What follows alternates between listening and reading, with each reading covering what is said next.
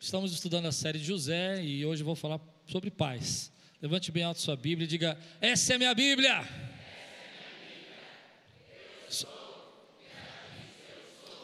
Eu tenho. E eu posso.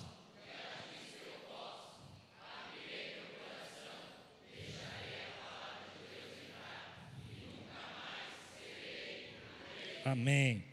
Gênesis 43, versículo de 1 a 7. A fome continuava rigorosa na terra. Assim, quando acabou todo o trigo que os filhos de Jacó tinham trazido do Egito, seu pai lhes disse: Voltem e comprem um pouco mais de comida para nós. Mas Judá lhe disse: O homem nos advertiu severamente. Eles não sabiam que esse homem era José. Não voltem à minha presença, a não ser que tragam seu irmão. Se enviares o nosso irmão conosco, desceremos e compraremos comida para ti. Mas se não enviares conosco, não iremos, porque foi assim que o homem falou: Não voltem à minha presença, a não ser que tragam seu irmão. Israel perguntou: Por que me causaram esse mal, contando aquele homem que tinha outro irmão? E eles lhes responderam: ele nos interrogou sobre nós e sobre nossa família e também nos perguntou: o pai de vocês ainda está vivo? Vocês têm outro irmão? Nós simplesmente respondemos ao que ele nos perguntou: como poderíamos saber que ele exigiria que levássemos o nosso irmão? Vamos orar? Senhor, fala conosco nessa manhã. Que seja uma mensagem que traga alimento espiritual para a nossa vida. Que seja uma mensagem, Senhor, que traga crescimento para nós em nome de Jesus. Amém. Mas calma aí, é dia dos pais, vai pegar sem mim? Nem me esperou, calma aí. Você veio? Tudo bem?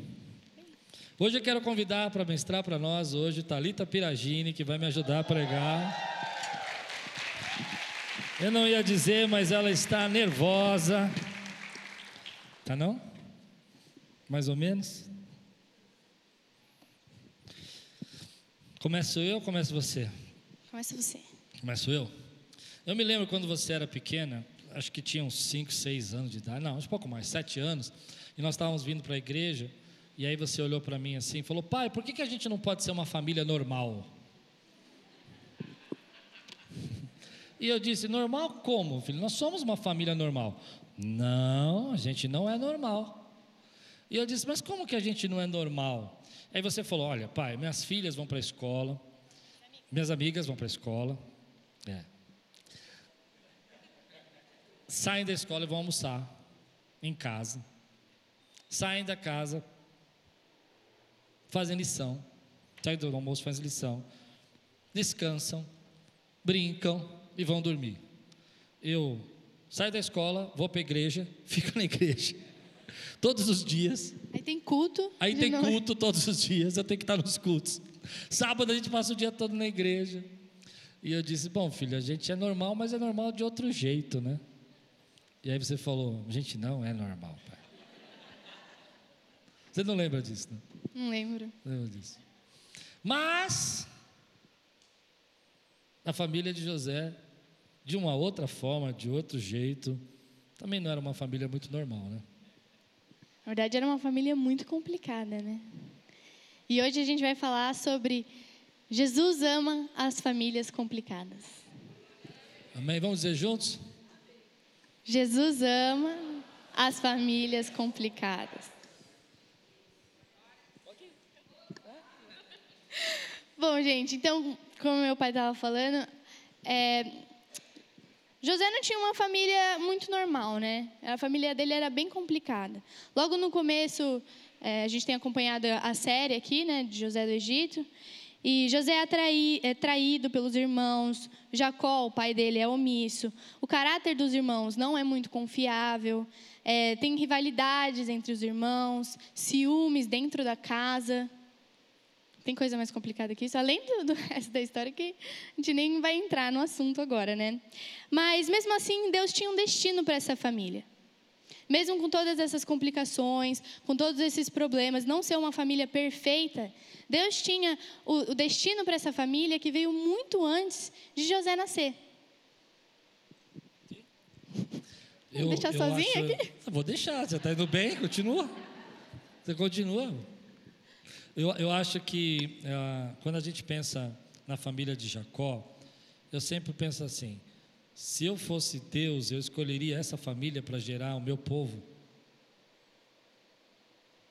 Devia existir outras famílias que eram certinhas, né? Ou melhor, talvez mais menos menos, menos piores. né? menos, menos complicadas. A família que o irmão vende o outro para quer matar o irmão, uma família onde os seus irmãos eles têm tanta ódio que acabam dando como morto o irmão vendido, onde mente para o pai, né? Mente para o pai o tempo todo e dizendo que o filho morreu e faz o pai, pai acreditar nessa mentira, né? Levando aquele sangue na capa.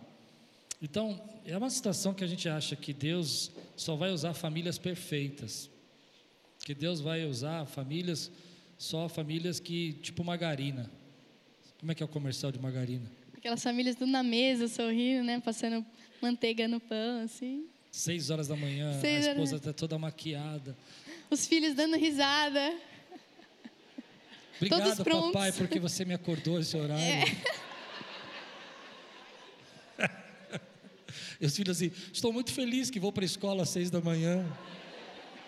Né? Eu lembro diversas vezes eu acordava no chuveiro. Acordava e estava tomando banho já.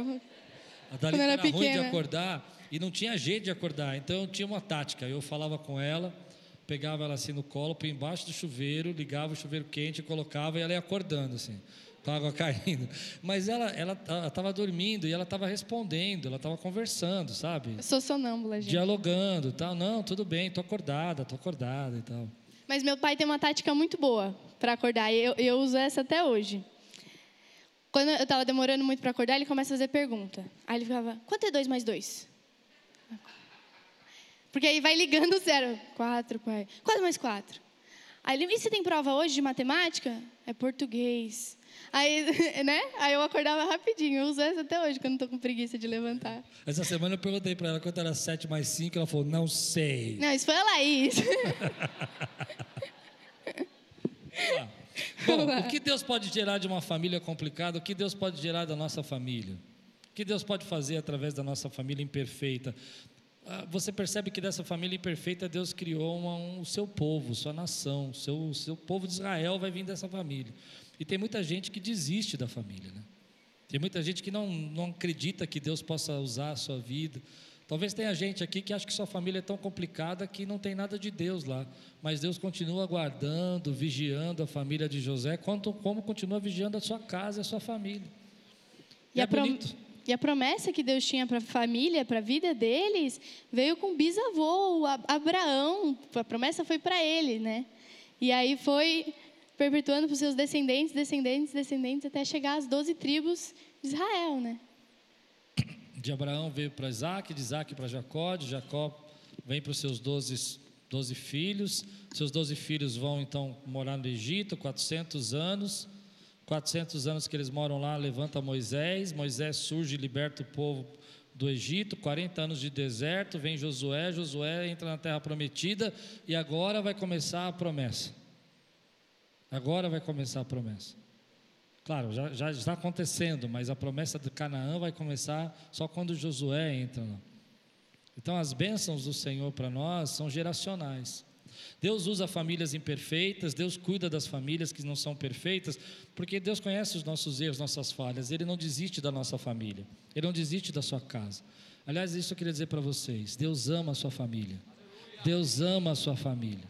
Deus ama a sua família. Eu nasci numa família completamente imperfeita, meus pais separados, minhas mãe, minha mãe doente, mas eu não tenho dúvida que Deus me amava e amava a minha família, amava a minha casa. E se você está pensando em desistir da tua família, porque você acha que a sua família não é uma família de margarina, volta para o mundo real, meu irmão. As famílias têm dificuldades, têm lutas, mas Deus não desistiu da sua família, Ele continua amando você.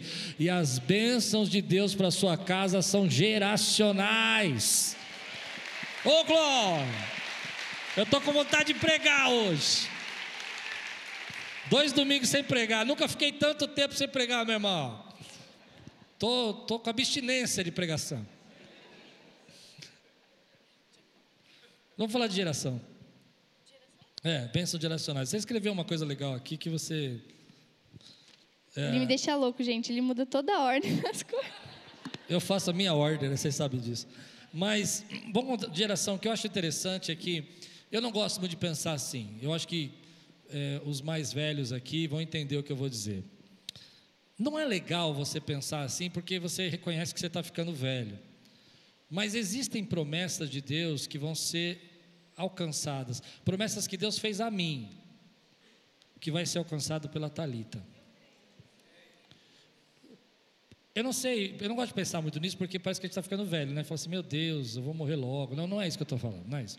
O que eu estou falando é que existem bênçãos que estavam sobre Abraão, que chegaram em Isaac, que chegou em Jacó, que apesar da família ser complicada, esses irmãos fizeram tantas coisas que não deviam ter feito, a bondade de Deus, a promessa de Deus alcançou a família de, de, de, de Jacó, de seus filhos, e as promessas que Deus fez para a sua vida e a intimidade que Deus tem com você, e o cuidado que Deus tem com a sua casa, e as horas que você passa orando, e a maneira como você busca Deus, vão alcançar os seus filhos e vão alcançar os seus netos.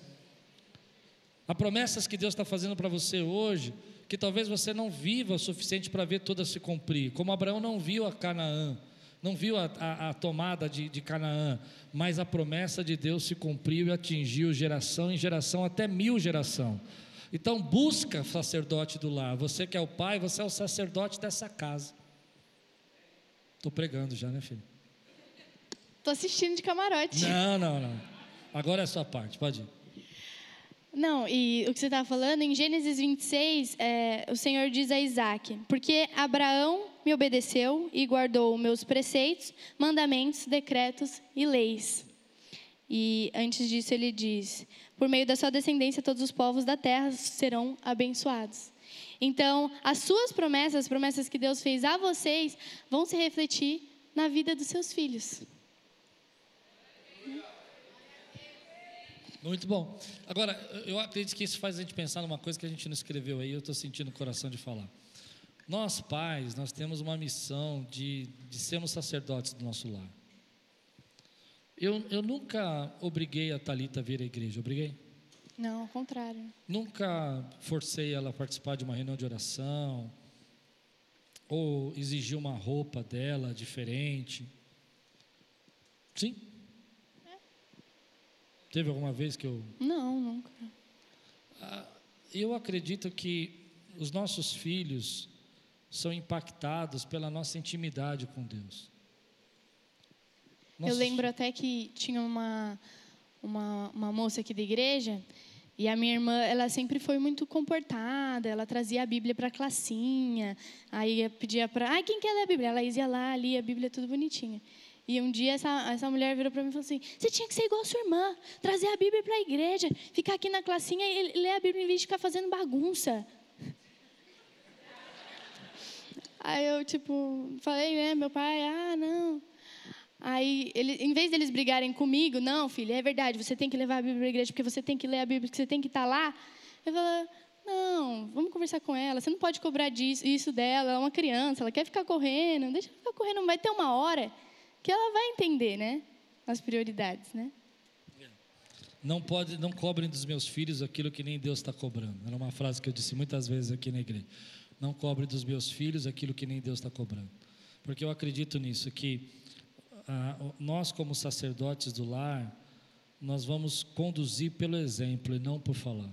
Seu filho precisa ver você orando, seu filho precisa ver você perdoando, seu filho precisa ver você acreditando, seu filho precisa ver você buscando a presença de Deus.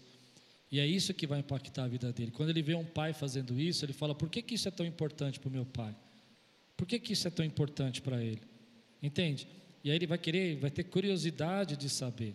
Eu sei, eu sei que a igreja tem que ajudar o jovem.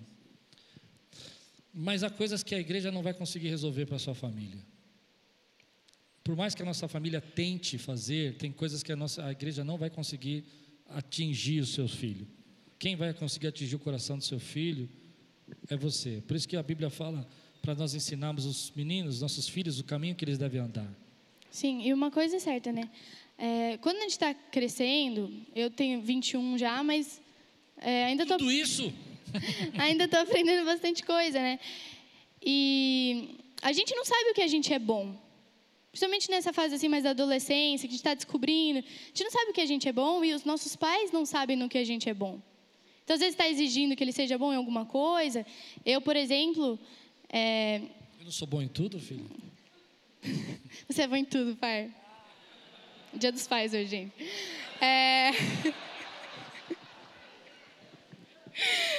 Mas é, essa busca da identidade, enquanto está crescendo, é, é importante que seja feita em casa. Mas se o seu filho não tem a liberdade de descobrir quem ele é dentro de casa, onde que ele vai tentar descobrir? E vai ser pior, né? E se os pais não apoiam, não dá liberdade, meu pai, por exemplo, gente, eu cresci, eu fazia natação, ginástica, dança, é, já fiz crochê, já fiz tudo. Pintura, desenho, né? Uns 15 hobbies.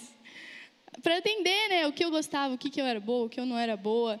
E meu pai sempre me levou, sempre me apoiou, sempre falou: não, tenta mais um pouco, você, é, você é boa nisso, tenta mais um pouquinho, você está pegando jeito, né, pai? É, é diferente de Jacó, né? Porque Jacó, quando Judá fala que quer ir lá buscar comida, Jacó fala: não vai ninguém não. Tem que acabar a comida para Jacó deixar o filho ir, né? Tem que Judá vai chegar para ele e vai falar assim: olha, se nós não formos agora, a gente vai morrer de fome.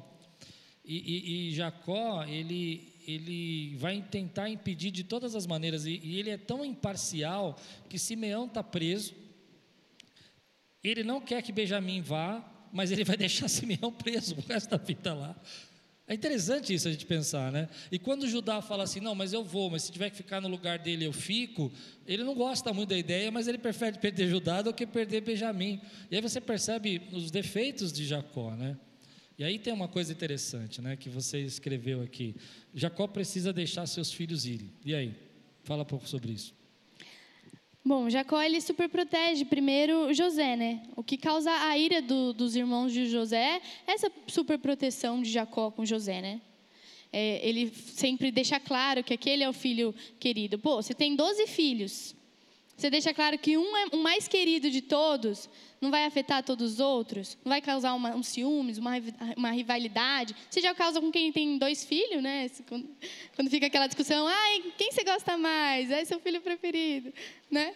Imagina naqueles tempos, né? Para ela, a Laís é minha filha preferida. É, pensa que eu não sei?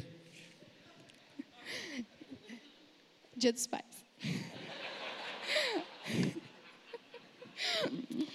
Jacó não quer deixar também o Benjamim com medo do que poderia acontecer, né? Na cabeça de Jacó, ele já perdeu José. Dos 12 filhos, ele está com 11. Aí Simeão está preso, 10. Agora vai mandar Benjamim, que é um outro muito querido, 9.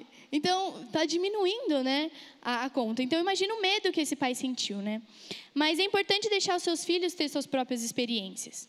Eu sempre vi aqui na igreja o meu, o meu, pai sempre pregando todos os cultos e dando um exemplo da vida dele. Ah, porque quando eu tinha 12 anos, eu fazia isso. Ah, 13, 14. E cada exemplo que ele é, conta aqui deixa mais claro para a gente que está assistindo a mensagem que ele quer trazer. Então, um, um dia eu me perguntei, nossa, meu, eu tenho 21, com 21, meu pai já era casado, ele já tinha começado a Quírios, ele já tinha feito não sei o quê, ele já... né? Já tinha feito seminário, já estava fazendo um monte de coisa, fazendo projeto na favela, fazendo um monte de coisa. O que, que eu estou fazendo? Quais são as minhas experiências? As experiências do seu filho não vai ser a mesma que a sua.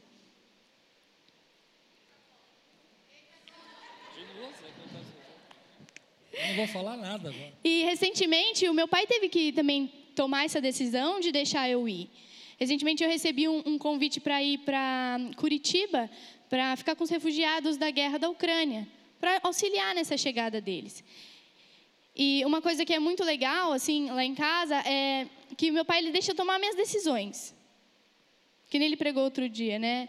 É, você pode fazer tudo, mas nem tudo te convém. Então, todas as decisões, é claro, eu, eu peço, eu pergunto, mas ele fala: ah, Deus está falando para você ir? Vai. Você está sentindo seu coração? Vai. E é a pior coisa para o filho, né? Porque eu falo, mas eu não sei se é para eu ir, se... É... Não, mas se você está sentindo, mas é para você falar sim ou não. e não fala, né? Aí ele falou: não, se você acha que você tem que ir, é, você vai. E eu e meu pai, nós somos muito próximos, né? E eu fiquei um mês fora. E acho que a pior parte é porque ele não sabia, não sabia quando eu ia voltar. Porque eu também não sabia. Então eu fui e falei: olha, talvez eu fique dez dias, talvez eu fique uma semana, talvez eu fique um mês, talvez dois. Eu nunca agradeci tanto pelo Pedrão como nessa fase. Foi porque ela talvez não volte para o pai, mas para o namorado, quem sabe. Ai, que drama! E falar em drama. Não, continua, tá, tá certo. Eu só estou falando. Né? Bom, é, e, e Jacó, por esse medo de perder mais um filho, ele prolonga o sofrimento da família dele. Tanto que é, depois, lá mais para frente, Judá vai falar assim: Deixe-o ir, a fim que tu, nós e nossas crianças sobrevivamos e não venhamos morrer. Nós e nossas crianças. Né? Tu, nós e nossas crianças.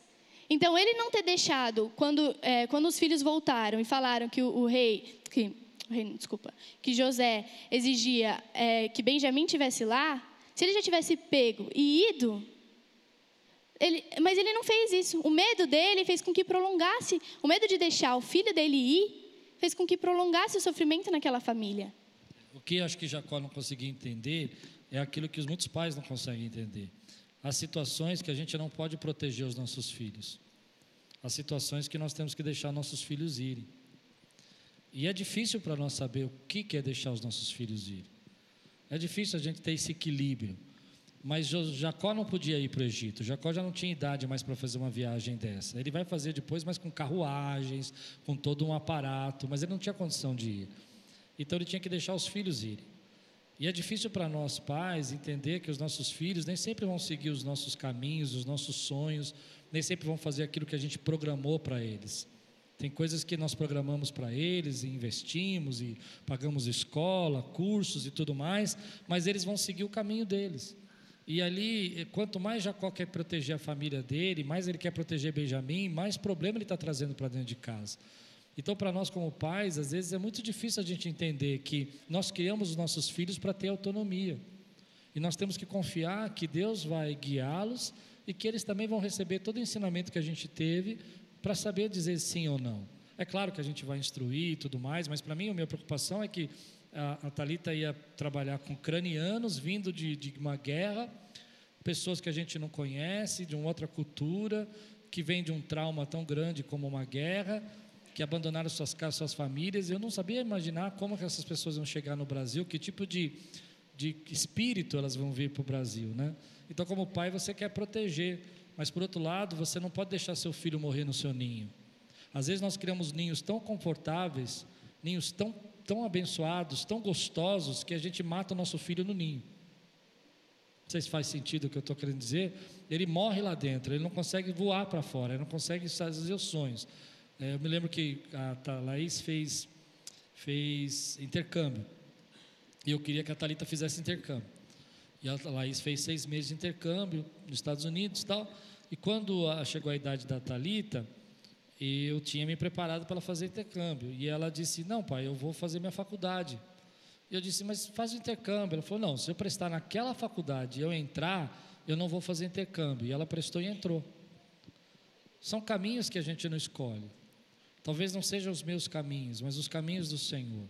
E nós, como pai, temos que ter esse equilíbrio. E é muito difícil fazer isso. Jacó está perdido aqui, porque ele prefere perder Simeão do que perder Benjamim. Não faz sentido para mim, porque tudo é filho para ele. Mas para você, talvez faça, porque você entenda, porque é preferido, mas para mim não faz. Então, é, quando você olha para isso, você percebe que é um desafio para nós pais saber que cada fase dos nossos filhos é como a mãe que está com o filho no, na classinha, né, no primário, e tem que levar para o primeiro dia de aula. E fala, meu Deus, o que vai fazer, o que vai acontecer com o meu bebê ali? E depois, quando você chega na adolescência, teu filho quer fazer um curso, quer fazer uma faculdade, ou quer fazer uma, um trabalhar, e você tem que liberar o seu filho para o trabalho. E você fala, meu Deus, como é que vai? E aí vem a namorada, o namorado, e aí você fala, como é que vai ser? Ah, mas você não pode criar seu filho para morrer no ninho. Acho que aqui você começa a perceber essas questões, né? Primeiro que Deus abençoa e ama famílias complicadas e usa famílias complicadas como a sua. Que Deus tem bênçãos geracionais para você e as bênçãos que Deus prometeu na sua vida vão alcançar os seus filhos. Então continue buscando. Eu estou vivendo bênçãos que minha avó buscou. Eu estou vivendo bênçãos que meu pai buscou, eu estou vivendo bênçãos que minha mãe buscou, e eu estou vivendo bênçãos que eu estou buscando. Meus filhos vão ser alvo dessas bênçãos também. Mas a gente precisa entender que, como pais, a gente cria os nossos filhos para deixá-los voar, para ter integridade. E aí, às vezes, a gente sufoca vocês, né? Não sufoca? Vamos. Não se encolha. Está improvisando tudo. Esse é seu pai, filho. É. É o quê? É, algumas situações, né? É, a pressão dos filhos, eles não vêm só. É, é porque, assim, para mim, filho é uma experiência única. Você não tem o mesmo pai que a fulano tem. É, cada um tem um pai de um jeito. É, até se você vê a diferença dos seus próprios irmãos, eles tiveram um pai diferente que você teve. Porque foram em épocas diferentes, né? foram em momentos diferentes. É, quando eu nasci, meu pai estava em outra fase da vida dele do que quando é, a Laís nasceu. Então, acho que isso afeta muito. E a pressão não precisa vir da, da família, né? Porque os adolescentes próprios, a gente já se cobra. Não precisa de outra pressão externa. Mas a gente precisa do apoio, né? E esse sufoco, esse, essa pressão de, de, de ficar né, sufocando, que nem meu pai disse, causa esse desconfortamento de você não sentir que você tem a liberdade na sua casa, né? É, o ninho fica tão, tão, tão protegido que você cozinha, né? Vira um miojo. Vira um miojo ali, seu filho. É mais ou menos isso. Você faz ali uma. Mas é, eu acredito que Jacó ele, ele vai mostrar para nós esse lado do pai, que é bem difícil, né? Porque Judá vai até ele e fala: Eu vou ficar no lugar de Benjamim. E... Mas sabe uma coisa que eu acho engraçada? Jacó recebeu um novo nome: Israel, certo? certo? Mas se você vai ler esse texto mesmo, no começo ele fala: os filhos de Jacó. Aí depois ele fala: Israel disse. Aí depois fala: Jacó falou. É a mesma pessoa. É a mesma pessoa, mas eu acho que o autor aqui, que no caso seria Moisés, ele está querendo mostrar para nós que algumas atitudes que Israel está tendo aqui não é, não é de Israel, é do velho Jacó. Entende? Então, quando você lê a parte B do texto aqui, ó, quer ver? Ó, versículo 8 a 14, diz assim: Então disse Judá a Israel, seu pai: Deixa o jovem ir comigo e partiremos imediatamente, a fim de que tu, nós e as nossas crianças sobrevivamos não venhamos a morrer e eu me comprometo por eles. Se eu não trouxer de volta e não colocar bem aqui na tua presença, serei culpado diante de ti pelo resto da minha vida. Como se vê, se não tivéssemos demorado tanto, já teríamos ido e voltado duas vezes. Então Israel, seu pai, lhes disse: Se tem que ser assim, que seja. Até aqui ele é Israel. Ó, se tem que ser aqui, que seja. Coloquem alguns dos melhores produtos da nossa terra na bagagem e levem-no como presente ao tal homem. Agora ele volta a ser Jacó.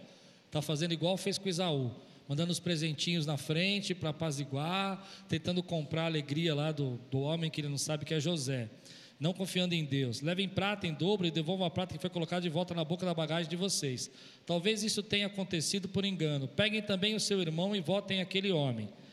Olha o que ele diz aqui: que o Deus Todo-Poderoso lhe conceda misericórdia diante daquele homem, para que ele permita que o seu outro irmão e Benjamim voltem com vocês.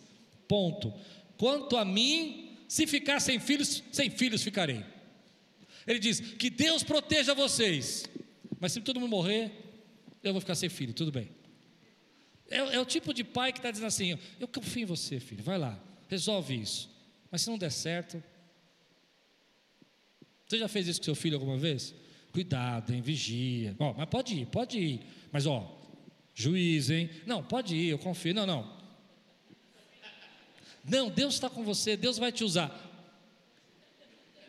Qualquer coisa você me liga, né? Jacó era um pai dramático. Ele era, ele era se fazer de vítima, né? Ele, ele, fala no começo aqui, ele fala assim: por que, que vocês falaram que eu tinha outro filho? Tudo está contra mim. A vida, no capítulo anterior, ele diz uma frase interessante: tudo está contra mim. Jacó, ele tem esse lado. Isso é uma coisa interessante, porque às vezes, como pais, nós queremos passar bênção para os nossos filhos e, na verdade, a gente às vezes passa os nossos traumas para eles passa os nossos defeitos para Ele. Na nossa preocupação de ser tão zeloso, a gente passa os nossos temores, os nossos medos, as nossas fraquezas e não a nossa fé. Se Jacó tivesse terminado a frase dele dizendo assim: Vão e Deus vai com você e Deus vai trazer Simeão em volta, seria lindo. Mas no final ele completa a frase e fala assim: Se todo mundo morrer, tudo bem, ficarei sem filho, sem filho ficarei. Imagina Judá ouvindo isso. Legal, hein, pai? Legal. Entendi. Deus vai comigo, mas se eu morrer lá, tudo bem. E às vezes a gente não percebe, e eu, eu percebo isso porque há, há muitas coisas que eu vejo em mim hoje, que eu faço com você, que eu me lembro que meu pai fazia comigo que minha mãe fazia comigo. Eu não estou falando de trauma só, eu estou falando de, de, de, hábitos que a gente fala que não ia repetir.